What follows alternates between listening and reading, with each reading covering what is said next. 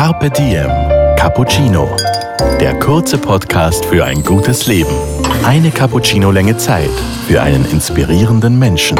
Also dieser Satz eines sehr erfahrenen Kollegen, wie ich schon gesagt habe, es gibt kein Problem, das nicht durch Entwicklung gelöst werden kann, das hat mich jetzt begleitet mich schon viele Jahre und finde ich nach wie vor sehr aktuell. Heute Daniela Zeller im Gespräch mit dem medizinischen Leiter des Gesundheitszentrums The Tree, Universitätsprofessor Dr. Wolfgang Laluschek. Carpe Diem Cappuccino.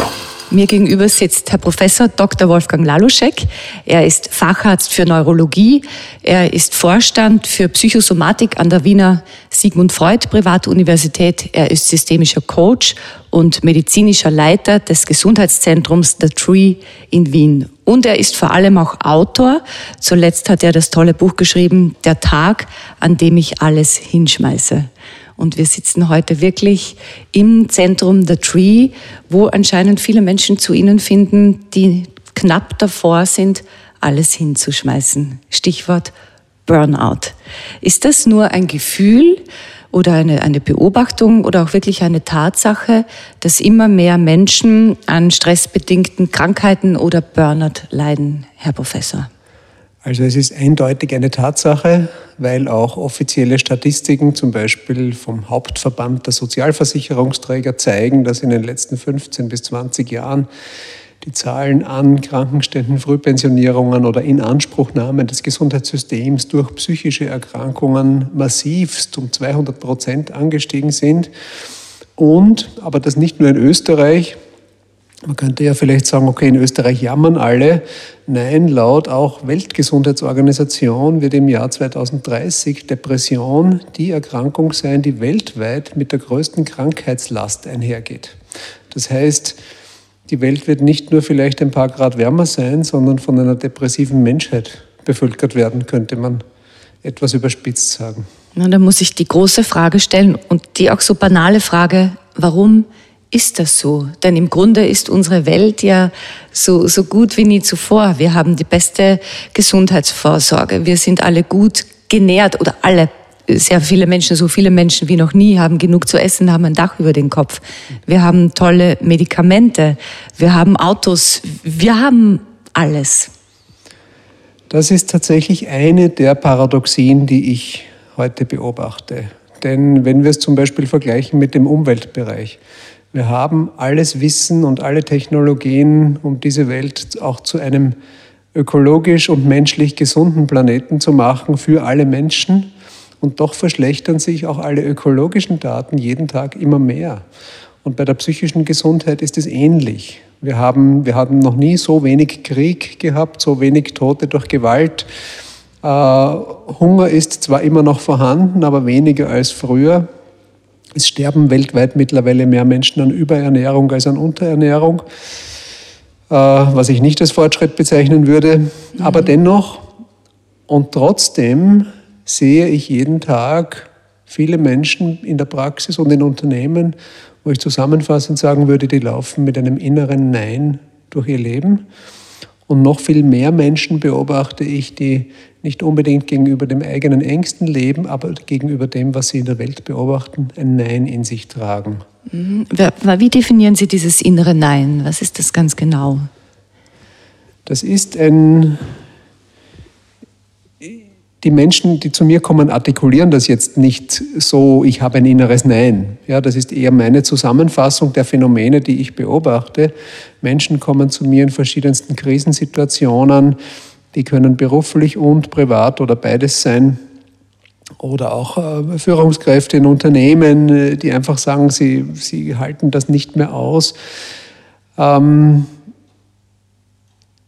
letzten Endes geht es immer um irgendwelche Situationen von Belastungen oder Fehlbelastungen, wo die Menschen das Gefühl haben, sie können das nicht mehr beeinflussen. Mhm.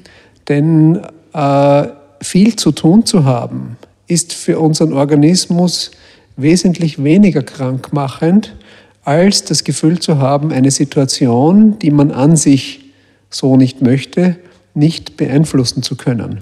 Denn es müsste sonst jeder Bauer, der vor, vor 20 Jahren schon seinen Hof betrieben hat, am Burnout leiden. Ne? Kaum freie Tage, von früh bis spät Arbeit, schwere Arbeit. Und es gibt wahrscheinlich auch Bauern, die, die, die überlastet sind aber nicht in diesem Maße, wie es oft Menschen sind, wo man sagt, warum? Du hast doch deinen Urlaub, du hast doch äh, ein Wochenende. Rein physisch gesehen und auch von der Arbeitszeit waren und sind immer noch Bauern sicher viel mehr belastet als viele Menschen, die heutzutage in Büros gehen. Aber ist der Unterschied, der Bauer kann sich einteilen und sagen, jetzt mache ich diese Arbeit, dann habe ich das fertig, ich sehe ein Ergebnis, ich kann es steuern. Ich, ich würde mal so sagen, der Bauer weiß vermutlich oder hoffentlich am Abend, wofür er seine Energie eingesetzt hat. Mhm. Während bei uns wahnsinnig viele Menschen aus der Arbeit rausgehen und sich fragen, wofür habe ich halt eigentlich gearbeitet, was habe ich weitergebracht, ich habe mich so bemüht und es ist noch immer so viel liegen geblieben. Und das hat etwas zu tun mit den heutigen Arbeitsbedingungen. Es gibt ja da eine eigene Bewegung, das neue Arbeiten. Das ist an sich positiv gemeint. Mhm. Aber ich sehe das neue Arbeiten so, dass es nicht nur Menschen krank macht, sondern dass eigentlich etwas entsteht, was ich auch als unternehmerisch verrückt bezeichne, nämlich Unternehmen setzen ihre Mitarbeiter und Führungskräfte unter Arbeitsbedingungen, in denen sie gemäß auch Messungen, die ich machen kann, wo wir Stress und geistige Leistungsfähigkeit messen, wo also die Mitarbeiter maximal 50 Prozent ihrer Leistung abrufen können, aber die kriegen ja trotzdem 100 Prozent Gehalt. Mhm. Also das würde ich unternehmerisch nicht als weise bezeichnen. Carpe Diem. Cappuccino. Beim Lesen des Buches, irgendwann drin, habe ich mir gedacht, es ist schon komisch. Zuerst leiden wir alle darunter, dass wir nach mehr streben und uns dieses nach mehr Streben so stresst. Und dann haben wir so viel und dann leiden wir darunter, dass wir jetzt zu viel haben zu viel Unterhaltung, zu viel Aufmerksamkeit, zu viel Essen, zu viele Dinge. Und dann ist das wieder das große Leiden. Warum ist das so kompliziert, wo es doch eigentlich so einfach wäre? Naja, die, die Ursache liegt schon im Menschen selbst, weil jeder von uns hat auch von der Evolution her und von der eigenen Lebensgeschichte her gute und schlechte Anlagen mit sich gebracht. Menschen haben von Natur aus eine ganze Reihe wunderbarer Anlagen, nämlich ein natürliches Bestreben nach guten Beziehungen und Kooperation, eine natürliche Lust an der eigenen Leistung, eine natürliche Neugier, ein natürliches Verantwortungsgefühl. Menschen haben aber auch andere Anteile. Aus älteren Teilen des Gehirns zum Beispiel so eine Art Gier. Mhm nach dem Alles- oder Nichts-Prinzip. Friss alles, was du siehst, ähm, pflanze dich fort bei jeder Gelegenheit, hau jeden nieder, der sich dir in den Weg stellt. Und wenn jetzt äh, der Rahmen, in dem wir leben, das kann jetzt der generelle Lebensrahmen sein, das kann auch der generelle Rahmen unserer Gesellschaft, das kann aber auch mein Unternehmen sein, eher diese negativen Anteile fördert, dann entsteht etwas ganz ähm, Gefährliches, nämlich dies, diese alten Anteile des Gehirns mit diesen Giermechanismen benutzen dann den hohen menschlichen Intellekt zur Erreichung dieser niederen Ziele. Mhm. Und sie können sich, es gibt, glaube ich, in einer dieser Science-Fiction-Serien, Star Wars oder was, oder äh, Raumschiff Enterprise, gibt es die sogenannten Klingonen. Das sind so reptilienartige Wesen, die aber mit Intelligenz gepaart sind. Und das entsteht dann. Äh, und das führt dann zu einem Verhalten, das man, wenn es dann sehr ausgeprägt ist, als soziopathisch bezeichnet. Das heißt, mit einer hohen Rücksichtslosigkeit, aber mit einem scharfen Verstand werden konsequent nur mehr die eigenen Ziele verfolgt.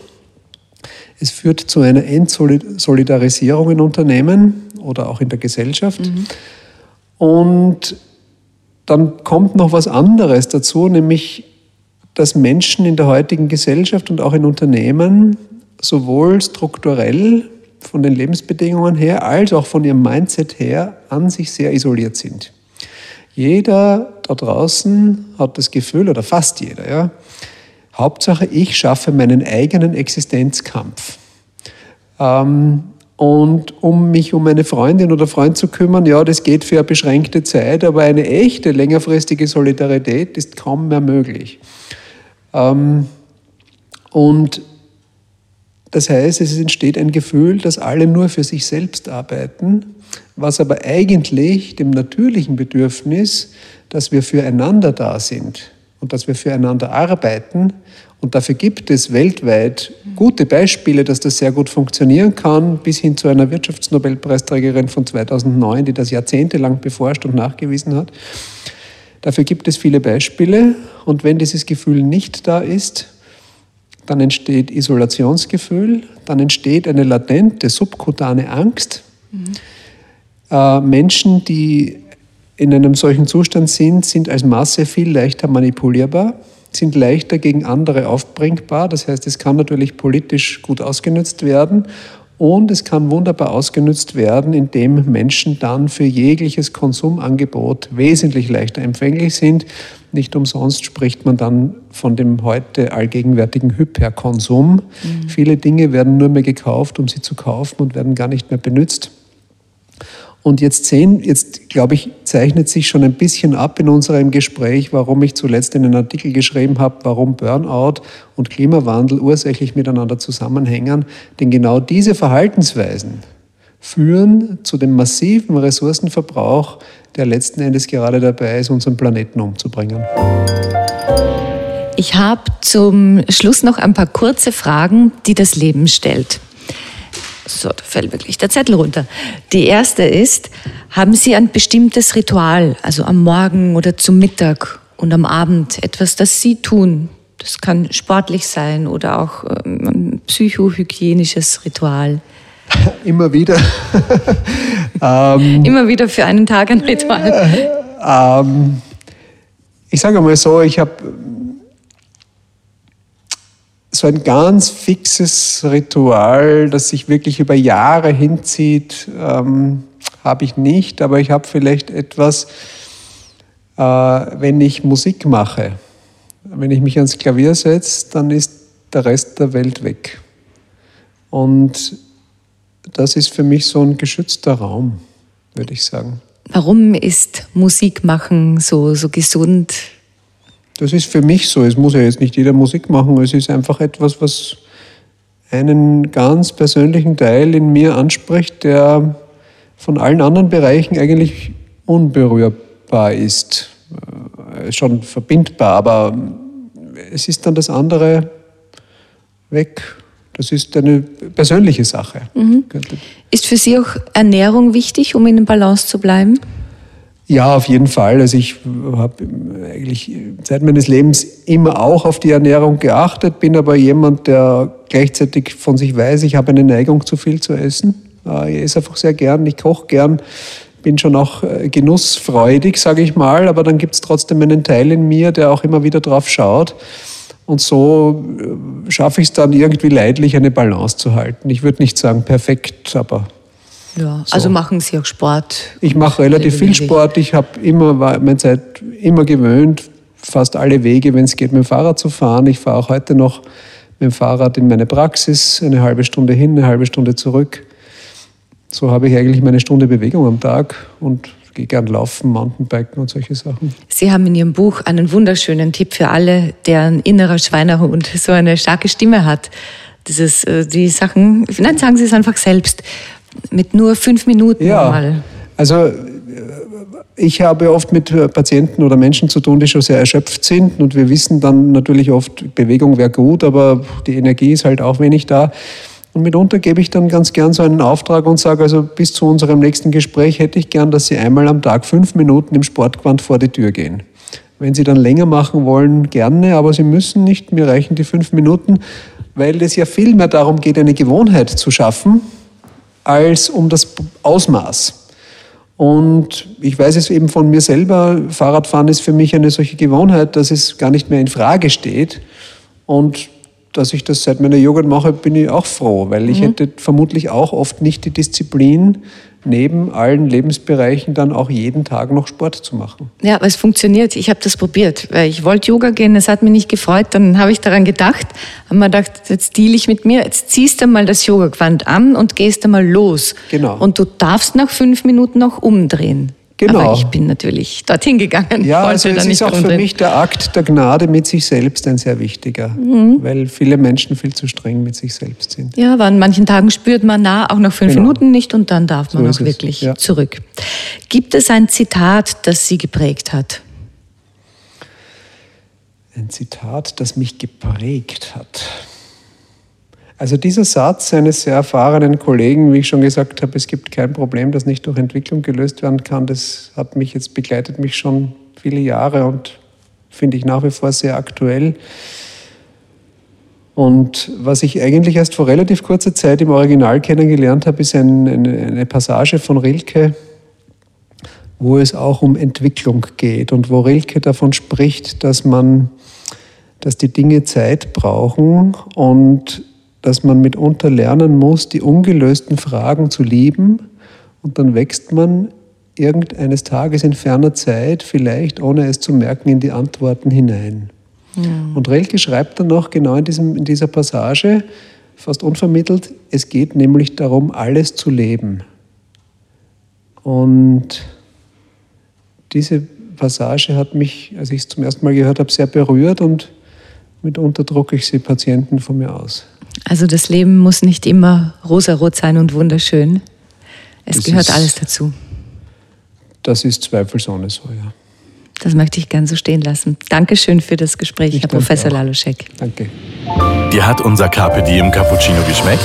Dann gönn dir die XL-Variante, den kompletten Podcast mit Universitätsprofessor Dr. Wolfgang Laluschek.